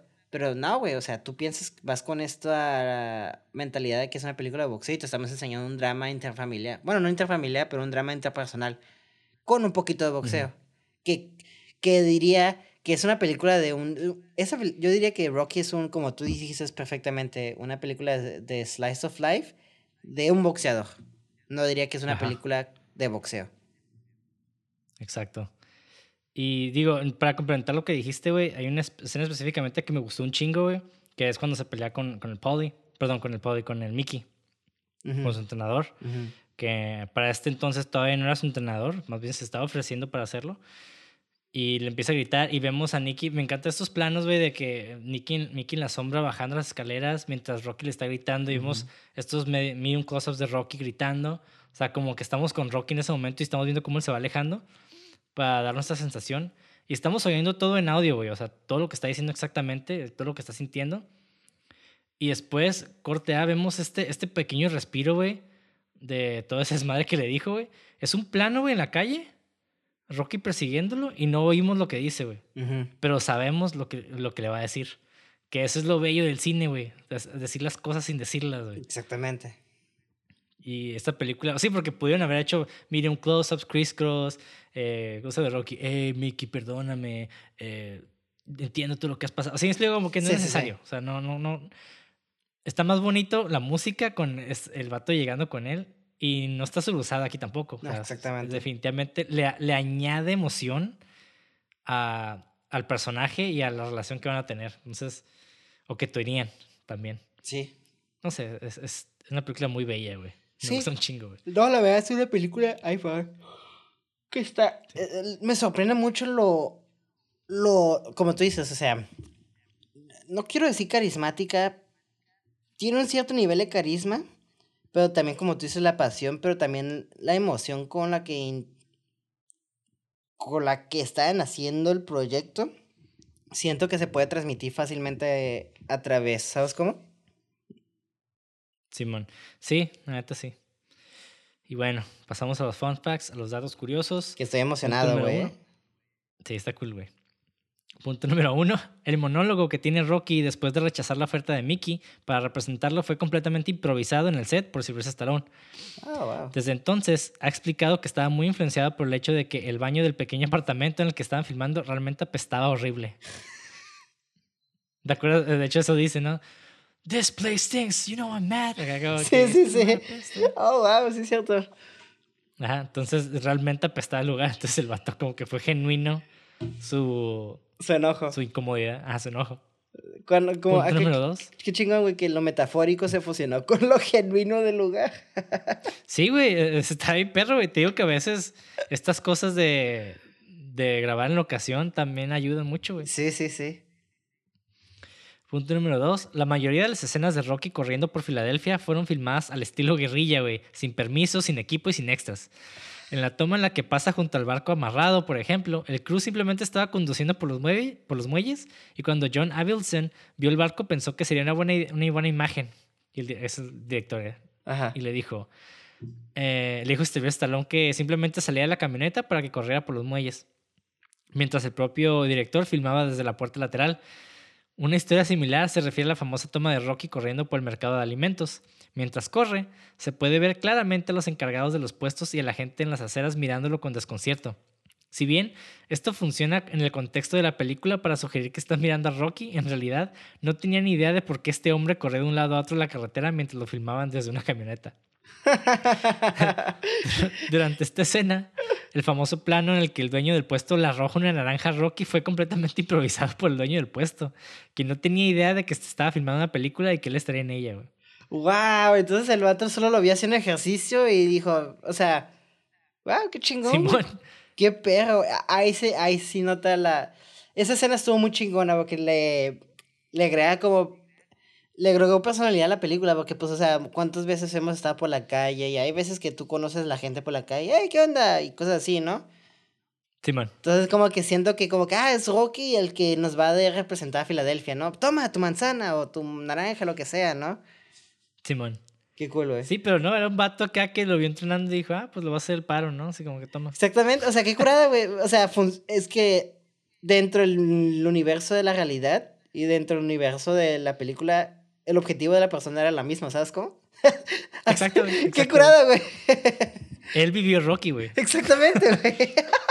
Literal, él no vio nada, güey, de diferencia entre Rocky. Güey, qué loco, güey. Él no vio diferencia. Oh, wow, qué loco, güey. Para él sí Punto número tres. Punto número tres. Durante su audición, Carl Weathers, Apollo Creed, estaba entrenando con Sylvester Stallone y accidentalmente lo golpeó en la barbilla. Uh. Stallone le dijo a Weathers que se calmara, ya que solo era una audición. Y Weathers dijo que si se le permitió audicionar, que, que si se le permitiría audicionar con un actor real y no solo con un suplente, él podría hacerlo mucho mejor. El director John Avildsen sonrió y le dijo a Weathers que Stallone era el verdadero actor y escritor de Rocky. Weathers miró a Stallone pensativo por un momento y dijo, bueno, tal vez vas a mejorar. y Stallone inmediatamente le ofreció el papel, güey. E, es que es Apollo Creed, güey. Sí, güey. Eh, eh, Carl Weathers es Apollo Creed, güey. Punto número cuatro. Sylvester Stallone insistió en que se filmara la escena en la que admite sus miedos y dudas a Adrian la noche anterior de la pelea. A pesar de que la producción estaba muy atrasada y los productores querían omitirla, Stallone solo tuvo una, solo tuvo una toma de la escena, a pesar de que la consideró la escena más importante de la película.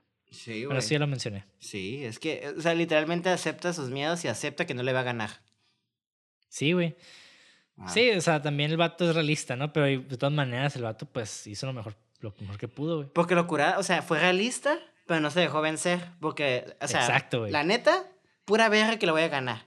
Puedo ganarle maybe en 10 años, 5 años, no sé cuánto tiene el proceso de práctica de esto, pero no lo voy a ganar. Pero, sí puedo llegar a las rondas. Eso es algo que sí, puedo aguantar. Porque hemos visto que... dijo, el vato dijo, me la va a meter, pero se lo voy a cagar, güey. Exactamente, güey. Exactamente, güey. y está súper curada porque ¿qué es lo primero que vemos de Rocky? El vato recibiendo putazos, güey. O sea, sabemos que ese vato es, es de recibir vergazos y aguantar. O sea, en la vida y en el ring. Sí, sí, sí. Que está chingón, güey. Sí, bueno. Sí, que de hecho lo menciona el personaje Rocky en la sexta película, en la de Rocky Balboa. Tiene un buen tiene un buen discurso ahí, güey. La neta, es muy popular, creo, ese, ese pinche discurso. La 6 está chingona porque es con su hijo. Y es la primera vez que como que vemos a su hijo. Y eso sí me gustó. No, la quinta es con su hijo también. Quinta y sexta. No, la sexta, perdón. La sexta me gusta más porque está grande. La dinámica me gusta ah, más. sí. Ajá. Y es ya que está viejito y quiere regresar a pelear, ¿no? También me gusta eso. Porque se siente como Está curada, tiene, tiene, lo suyo, güey. La neta, no es mala película. Está ok. Sí, pero bueno, punto número 5, la película más esta fue la película más taquillada de 1976. Oye, y si ganó a escala, si trabajaba a escala, también ganaba de acuerdo a lo que se iba a ganar, ¿no? Pues no estoy seguro, güey. Ahí no, ahí no, no, sabía decirte, la verdad no investigué eso. Pero sí sé que él continuó escribiendo todas las películas de Rocky. O sea, él fue el escritor de las seis películas de Rocky, creo, güey. Oh, wow. Ajá. Silver Stallone. No sé si las seis, pero por lo menos cinco sí. Interesante. Bueno, punto número seis. La antigua lesión de Rocky en el dedo, que le permite fingir que se lo ha roto, es una lesión real que Silver Stallone sufrió mientras jugaba fútbol, fútbol americano en la universidad. Ay. Punto número siete. Aunque Sylvester Stallone escribió el primer borrador del guion en tres días, pasó por nueve reescrituras considerables antes de que Irving Winkler y Robert Chartoff lo compraran. Originalmente, el guion mucho más oscuro de Stallone mostraba a Mickey como un viejo racista amargado, y la película terminó con Rocky dejando la pelea después de darse cuenta de que no quería ser parte del mundo del boxeo profesional. Mm. Ajá, que también hubiera estado interesante, güey. Como ver este medio, media película angsty de boxeo. Pero no sé, güey. Creo que no hubiera tenido el mismo feeling, güey. Pero también hubiera estado interesante verlo, ¿no? Punto número 8. Sylvester Stallone y Carl Weathers sufrieron lesiones durante el rodaje de la pelea final. Stallone sufrió moretones en las costillas y Weathers sufrió una lesión en la nariz. Curiosamente, las lesiones opuestas a las que tenían sus personajes. sí, es cierto. Punto número 9. Después del final de la filmación, Stallone mantuvo a las dos tortugas Cuff y Link y en junio del 2019 todavía las tenía vivas. Ajá. Entonces, quién sabe, a lo mejor siguen vivas ahorita todavía, güey. A la verga, es que sí es cierto, viven un putero, ¿no? Sí, güey. La neta sí, güey. Tiene su madre, güey. Punto número 10. Antes de filmar la pelea entre Sylvester Stallone y Carl Weathers, John Avildsen decidió que las escenas debían filmarse de una manera única para que el boxeo fuera más realista que en otras películas de boxeo de la época. Él, Weathers y Stallone fueron al cuadrilátero y comenzaron a bloquear los movimientos. Pero no funcionó y la pelea parecía estar muy falsa y no muy enérgica. Después de que los coreógrafos de pelea Paul Stater y George Wilbur renunciaran debido a desacuerdos creativos, Abilson le dijo a Stallone que se fuera a su casa y literalmente escribía la pelea, güey. al, día, al día siguiente, güey, Stallone regresó con 32 páginas de instrucciones específicas para la pelea, que él y Weathers aprendieron como un ballet durante unas pocas semanas. En total, Stallone y Weathers ensayaron durante más de 35 horas. Güey. Wow. Importante. Actores ensayen sus pinches escenas. La neta. También los directores deberían de, de, de ensayar con los actores, güey. Punto número 11. Sylvester Stallone dejó de fumar cigarros mientras hacía esta película porque se estaba quedando sin aliento. Güey. Fíjate que algo que quería mencionar que me gustó mucho es que creo... Digo, no, no sé si fue a propósito, pero ahorita que lo mencionas, quizás sí. Pero algo que me gustó mucho es que, que el Rocky fumaba, güey. Y después lo empezó a dejar, ¿sabes? Como, como que así, no necesariamente fue un plot point, pero fue parte de su crecimiento del personaje porque el vato no podía, este, correr, ¿sabes cómo? Simón. Entonces está curada ver cómo al principio corría todo bofeado y se, subía las escaleras todos. Entonces, está curada ver cómo ciertos... Ay, güey, me gusta cuando la realidad como que superar la sí se fusiona, ¿no? Con el arte. Exactamente. Entonces el vato dijo, ay, ¿sabes qué? Lo voy a agregar al guion. sí, a huevo. Punto número 12. La toma icónica de Rocky corriendo por los escalones del Museo de Arte de Filadelfia se produjo, se produjo gracias al inventor del Steadicam, Garrett Brown. Brown, que era de Filadelfia, se estaba preparando para volar a Los Ángeles para tratar de vender su dispositivo Steadicam recién inventado. Había filmado algunas imágenes de prueba siguiendo a la gente por los pasillos y de una habitación a otra, pero quería poder filmar algo que incluso los cineastas más experimentados miraran y se preguntaran cómo lo hizo. Se le ocurrió la idea de que su novia subiera y bajara corriendo las escaleras del museo mientras él la seguía de cerca. Usando este metraje, o este material, Brown vendió la cámara en su primer día de Los Ángeles y varios meses después, John Avildsen, que estaba preparando a Rocky, vio el metraje y sintió que un tipo de plano similar sería perfecto para la película. Y como tal, Avildsen contrató a Brown y su Steadicam, y como explica Brown, varios meses después de, haber subido corriendo las escaleras filmando a su novia, estaba subiendo las escaleras filmando a Sylvester Stallone. Pinche lacra el DP de Rocky, güey. Ah. Ah, no, qué chingón, güey. Sí, güey. Uh, mames, innovador, güey. Sí, güey. O sea, ahorita lo vemos como si nada, güey, pero en su época fue como que, ay, güey, qué perro, güey. O sea, que puedan subir con las escaleras y, el personaje. Justamente te iba así, realmente puedo recrear esa toma en el CUT. con las escaleras del CUT, güey, con un Ronin y ya, güey. Pues sí, pero pues antes no existían esas Claro, claro, que qué loco, ¿no? Que la, cómo ha avanzado la tecnología en, general, pero los avances dentro del cine de que Qué loco, güey. Sí, güey. Punto número 13. Durante la escena en la que Gaso habla con Rocky sobre no romperle los pulgares al trabajador portuario, Gaso saca un inhalador a mitad de una frase y lo usa. Eso no estaba escrito en el guion. Spinell, el actor, en realidad tuvo un ataque de asma y realmente tuvo que usar su inhalador justo en la, justo en la cámara en el calor del momento. A John Avildsen le gustó la autenticidad que aportaba la escena, por lo que decidió dejarlo en la película. Güey, me encanta que estos, esta película tiene como segmentos de la vida real que son, ya no sé. Sí, güey. Es que te digo que esta película es, yo por eso quería hablar de Sylvester Stallone antes, porque no mames, güey, esta película es la vida de ese güey casi, casi, y la vida, de, todos, güey. Sí, güey. Sí, güey. Literalmente era una slice of life.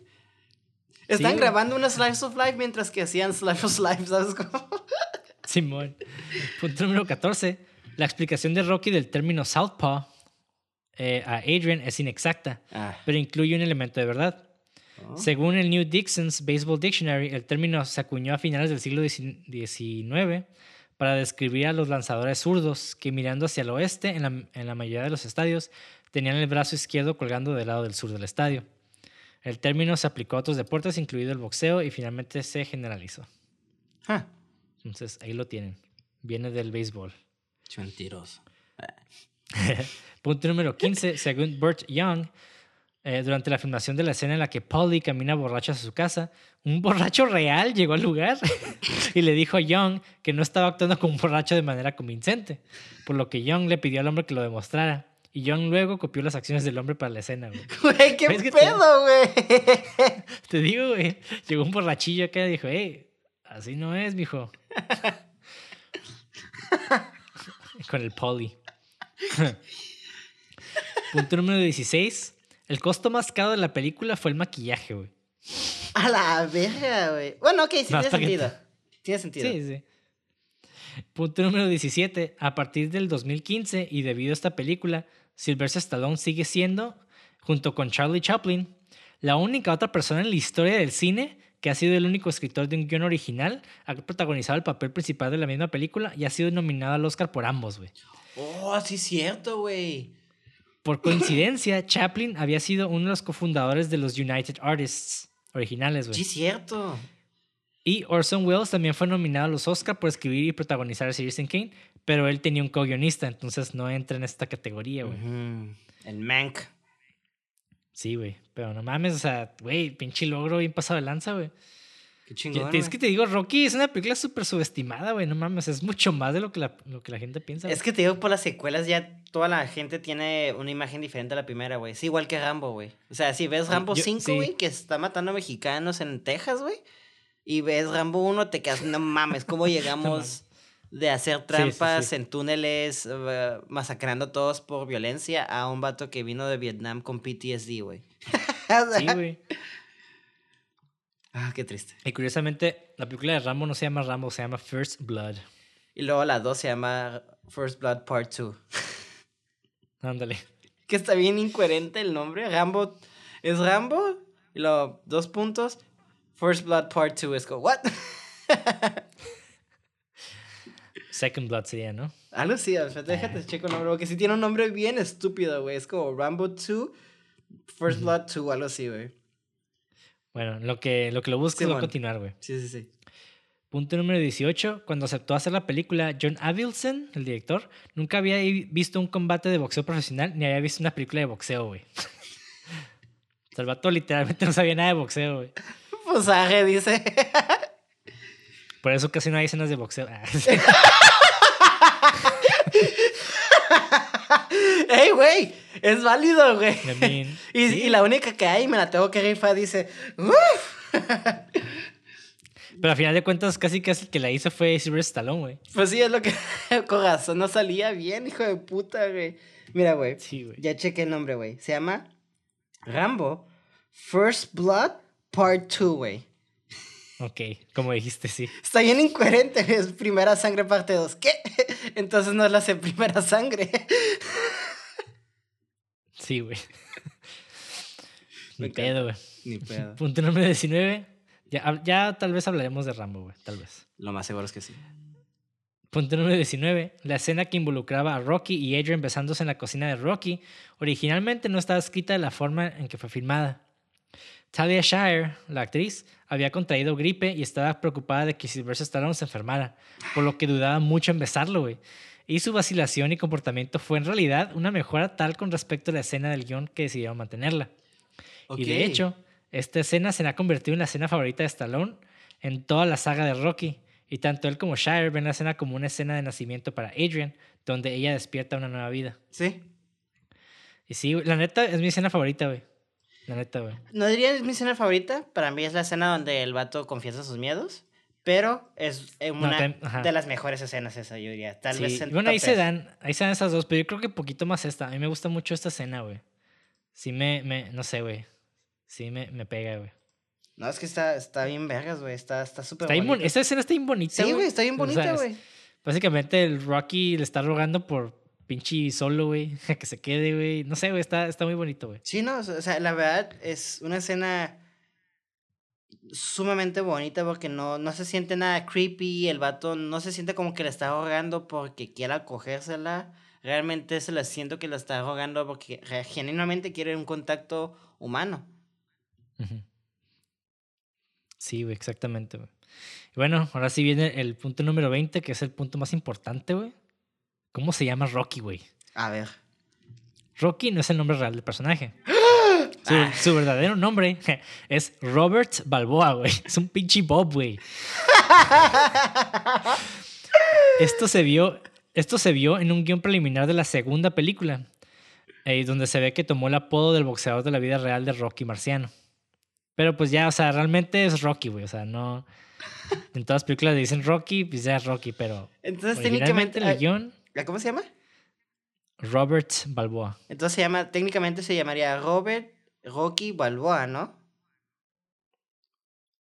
Robert Rocky Balboa, ¿sí? Sí, es como porque les ponen el apellido o el... No es apellido. Sí, el apodo se lo ponen en medio. Ah, ok. Ok. Sí. Robert Rocky Balboa. Ah, y otra cosa, güey. En la película, pues no, cuando le preguntan a... Digo, esto no lo tengo apuntado, pero pues esto lo sé, ¿no? hace poquito lo leí. Ya ves que le preguntan a Rocky Balboa así como que, ¿por qué Italian Stallion? O sea, el cementerio italiano, ¿por qué Italian Stallion? Simón. Y el vato, ah, no sé, fue algo que se me ocurrió, ¿no? Y así. Ah, bueno, pues en la vida real, eh, Sylvester Stallone lo, lo puso como apodo. Una, pues porque rimaba, pero Stallion asemeja mucho a Stallone. O sea, mm. su apellido. Sí. Entonces, el Stallion es por su apellido, más que nada. Sí, sí, sí. Y es italiano, entonces. bueno, descendencia, entonces. Ajá, exactamente. Y bueno, con esto concluimos este maravilloso episodio de Rocky, güey, que es una de mis películas favoritas. La neta sí está en mi top 3, güey, junto con Back to the Future, güey. Me gusta, no sé, güey, me gusta mucho esta película, güey. Ok. Me mama un putero, güey, la neta. Y este, pues tal vez la vuelva a ver poquito mañana, güey. Así, ¿no? Oh. Pero bueno, espero que les haya gustado mucho este episodio. Eh, díganos qué les pareció en los comentarios. Déjenos un like, un subscribe, ahí suscríbanse y compártelo con sus amigos, ya saben, vean películas. Y pues los pueden encontrar en redes sociales como cine666.mpg. A mí me pueden encontrar como Monty de André o Monty de Foro. ¿Y a ti, Mauricio, cómo te encontramos? Como Levago, guion bajo al final y doble G en Instagram. Muy bien, de igual manera les vamos a dejar las etiquetas, bueno, los nombres de las etiquetas en la descripción del video de YouTube y asimismo un link de donaciones para que nos apoyen, porque ese es un podcast autosustentado por aquí Mauricio Villa y por mí. Y pues ya saben, continúen viendo películas, disfruten, déjenos sus comentarios y pues alabado sea Felipe Negro.